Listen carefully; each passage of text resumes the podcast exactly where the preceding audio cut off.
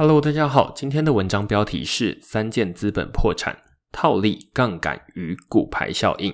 嗨早，很开心回到工作岗位，但先来宣布一项坏消息。昨天晚上我在调整区块链网站后台设定的时候，意外的把区块链过往的文章几乎删光光了。我已经联系客服帮忙处理这个问题，但在网站恢复原状之前。会暂时找不到过往的文章内容，不好意思，造成大家的困扰。进入正题，最近加密货币市场相当冷清，除了全球经济局势，币圈投资者恐怕还得担心风险投资公司三箭资本的破产消息，以及可能引发的股牌效应。币圈创业者对于三箭资本的响亮名号肯定不陌生。它的投资版图包山包海，足迹遍布公共区块链、去中心化应用和中心化借贷服务。在巅峰时期，三箭资本管理高达一百八十亿美元的资产，也是灰度比特币信托基金 GBTC 的最大持有者，更在二零二一年被社群票选为最值得信赖的币圈创投。但最近几个月，市场风云变色。两周前，市场传出三箭资本因为资不抵债而被大量清算。创办人曾在六月十五日短暂现身，证实传言，并表示已经在尽力挽救。只不过每隔几天就有新的受害者跳出来指控三箭资本欠钱不还，苦主还包含美国上市公司 Voyager Digital。上周，三箭资本正式向美国政府申请破产保护，两位创办人则已经行踪成谜。这篇文章讨论三箭资本是如何成为叱咤币圈的创投，又为何会在短短几周内宣布破产。三箭资本的两位创办人 Suzu 和 Kyle Davis 是美国一所贵族高中的同班同学。二零零八年大学毕业之后，他们陆续在瑞士信贷、Flow Traders 和德意志银行工作了几年。后来在二零一二年共同成立三箭资本，当时他们都还未满三十岁。三箭资本成立之后，并不是一脚踏入币圈，而是从他们最拿手的外汇套利开始。根据加密货币交易所 b i m a x 创办人 Arthur Hayes 的叙述，他说。当时，香港、新加坡和东京的投资银行界联系相当紧密。虽然我是几年后才在币圈直接认识他们，但我们有共同朋友圈。苏祖和 Kyle Davis 是以套利起家的交易员，他们擅长从微小的价差中获利，只要多做几次，钱就会越滚越多。他们最初是做无本金交割远期外汇的套利。也是三箭资本的赚钱方式。虽然无本金交割远期外汇听起来又臭又长，但说穿了，它就是一种不必准备本金就能赌外汇未来涨跌的期货。举例来说，到不同银行换日币会有些微的价差，连现货都有价差，期货是未来发生的交易，各家银行的价差还会更明显。三箭资本就是透过不同银行的外汇期货价差来套利。三箭资本专门交易市场效率比较差、套利机会比较多的新兴市场货币。即便价差要到小数点后几位数才出现，但只要交易金额够大、买卖够频繁，还是能赚到不少钱。到目前为止，三箭资本都与加密货币没有关系。不过，创办人苏祖相当看好区块链将会像网际网络一样推动社会的典范转移。于是，在二零一八年币圈熊市的时候，开始大量买入加密货币。在三箭资本眼里，比特币、以太币就像是另一种市场效率低落的新兴市场货币，到处都是套利机会。以比特币为例哦。过去这几年，有许多投资机构想买入比特币，却无法像一般投资者透过注册币安等交易所直接购买比特币，只能透过灰度投资发行的 GBTC，以持有证券的方式间接投资比特币。这使得 GBTC 在二零二一年之前长期溢价十 percent 到三十 percent 不等。这些溢价看在三箭资本这样的投资机构眼里，就是白花花的现金。他们会捧着比特币现货向灰度购买 GBTC，再将 GBTC 以溢价卖到二手市场获利。除了比特币之外，三箭资本的另一个套利工具是 UST 美元稳定币。三箭资本是 Terra 生态系的大金主之一，今年二月更以约两亿美元加码投资 Luna Foundation Guard，并换得一大笔分批解锁的 Luna 币。后来的事大家都知道了，三箭资本还来不及等代币解锁，UST Luna 价格就崩盘了。用两亿美元换来的 Luna 币也跌到只剩几百美元，这笔投资可说是全军覆没。但在这之前，三箭资本就已经利用 Anchor Protocol 的二十 percent 年利率套利赚得盆满钵满。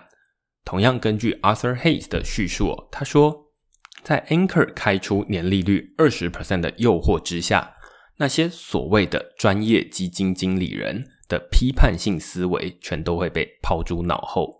对于像 Suzu 和 Kyle Davis 这样以套利起家的交易员更是如此。他们的套利方法也很单纯，只要从市场介入年利率低于二十 percent 的美元，并换成 UST，再将 UST 存入 Anchor，就能获得二十 percent 的利息。只要将二十 percent 利息减去借款成本。就是他们的未实现收益。为了实现这个收益哦，三箭资本只要反向从 Anchor 连本带利领回 UST，再将 UST 换成美元偿还贷款，剩下的钱就是获利。简单来说，存款收益扣掉借款成本，就是三件资本赚的钱。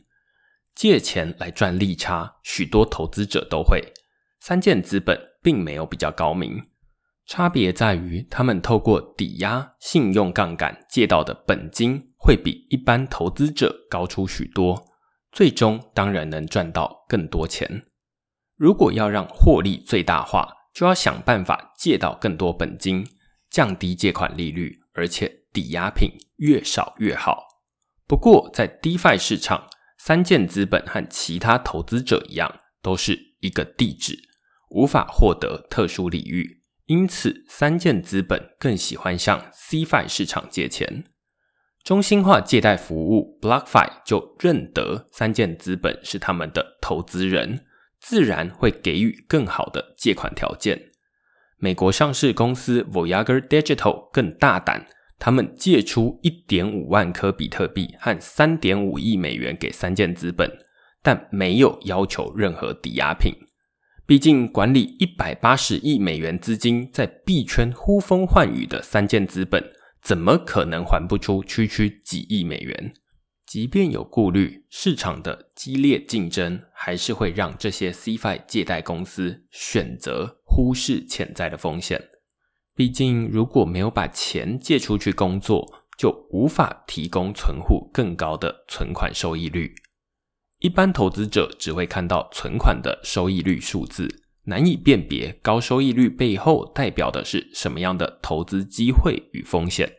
只有内部员工才会知道收益率是从哪里榨出来的。更何况这次借钱的是三箭资本，苏祖在推特上拥有五十六万追踪者，还曾在二零二一年底证明了自己的社群影响力。当时他发文批评以太坊背弃使用者，放任 gas fee 高涨的问题不管，随后大动作将三箭资本持有的以太币转入交易所，做事要卖出。消息一出，以太币价格应声下跌。没想到几天之后，苏祖竟然抄底买入六点六亿美元的以太币，割了一波韭菜。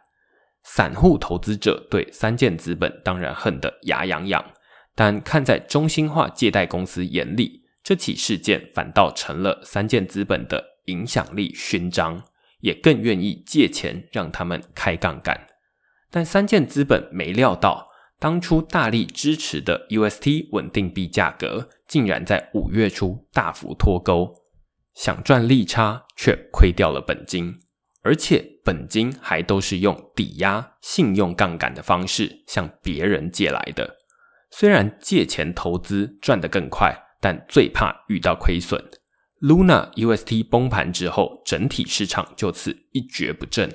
三箭资本除了投资亏损之外，抵押品也因为价格下跌，资不抵债。三箭资本一面看着自己的投资蒸发，另一面还被催着补钱，可说是蜡烛两头烧。如果三箭资本没有及时补足资金缺口，抵押品恐怕就会被断头，他们只好开始变卖财产。虽然三箭资本在巅峰时期曾管理高达一百八十亿美元的资产，但绝大部分可能都是看得到却吃不到。以 Luna 为例哦，三箭资本斥资数亿美元来买币，但必须遵守锁仓期的规定，在紧急时刻无法直接抛到市场上变现救火。就算代币已经解锁，如果市场上的流动性不足，难以支撑瞬间的大笔卖单，代币就只会越卖越便宜。上个月区块市讨论过的 Celsius 就是急于变卖手上的 STETH 应付用户挤兑，结果越卖越亏。而当时市场上还有另一个卖方，也就是三箭资本，他们卖的 STETH 比 Celsius 更多更急，亏损也就更大。为了求生存，三箭资本也顾不了道德或法律，私自挪用投资者寄放的资金来救火。更着急的，无非是那些借钱给三箭资本却收不回来的中心化借贷公司，因为借出的钱都是客户暂放用来生利息的资金，而不是他们自己的钱。一旦消息走漏，用户开始恐慌性挤兑。恐怕就得步上 Celsius 的后尘，纸包不住火。上周将一点五万颗比特币和三点五亿美元裸借给三箭资本的 Voyager Digital 已经宣布暂时关闭用户提领，公司股价也大跌将近九成。而 BlockFi 最终损失大约八千万美元，虽然还没有关闭提领。但已经预防性的与 FTX 谈好信用贷款收购条件，以应付用户的挤兑潮。三箭资本则在上周正式向美国政府提出破产保护，确定难以挽救。现在大家担心的是，三箭资本的破产清算势必得大量卖掉他们借由投资换得的代币，这对投资者来说如同乌云罩顶。只要清算一天没完，就得担心市场随时可能会大跌，还会有哪些公司陷入困境，根本难以预料。三箭资本的破产可说是 Luna UST 崩盘之后引发的第二波大海啸。第一波海啸造成 DeFi 报价机失灵，STETH 出现负溢价，或是投资者爆仓，这属于机制漏洞或是短期的市场变化。